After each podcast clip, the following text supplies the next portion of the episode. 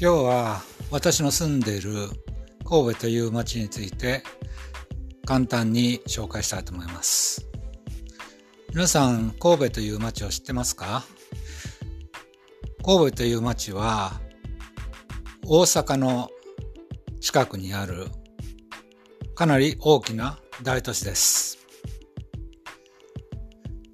日本では横浜と似た町としておしゃれな街という感じで日本人の人たちは考えているようです。まず神戸の街は南に綺麗な瀬戸内海という海があってそして神戸の背後には六甲山という山があります。六甲山の山頂に登ると遠くの和歌山から大阪、淡路、そして淡路海峡大橋などが見渡すことができます。特に夜の神戸の夜景はとっても綺麗で恋人たちが夜景を見に行ってデートをしたりするデートスポットになっていたりします。神戸の中心地は神戸だと思うかもわかりませんが、神戸の中心は三宮というところです。そこにはデパートや駅、商店街、ビジネスビルなどたくさん集中していて、人々もみんなそこへ集まっています。神戸で有名なところといえば、三宮の近くにある生田神社。生田神社という神社は、源平の合戦の時代からある有名な神社で、日本人は新年の初詣としてこの神社を訪れることが多いです。その他に少し北側へ行くと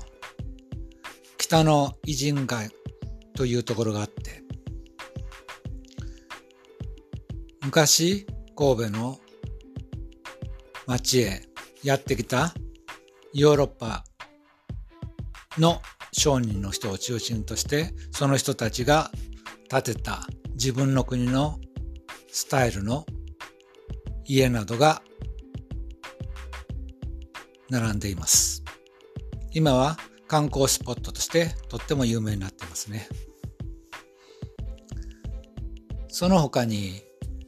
南京町というところがあってそこへ行くとたくさんの中華風レストランやお土産屋さんなどがあります。そこでは美味しい豚まんなどを食べることもできます。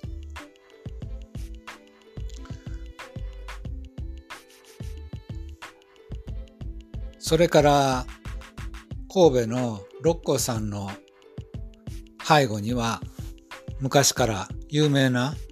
有馬温泉というのがあります。皆さん温泉に入ったことありますか？ここの温泉は赤湯と普通の透明な湯。これを金銭、銀銭と言います。金というのはゴールドですよね。銀というのはシルバーです。地下から湧いた温泉の湯が鉄分を含んでいるために空気に触れると赤く変色するので、その湯は赤褐色、赤褐色になってしまって、金のように見えるということで金銭と言います。透明な水は温泉の普通の透き通った水です。ここも有名な温泉地でたくさんの観光客が訪れるスポットです。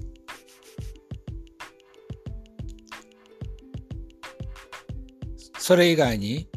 神戸には世界で最大の吊り橋、明石海峡大橋という橋があります。神戸と淡路島という島が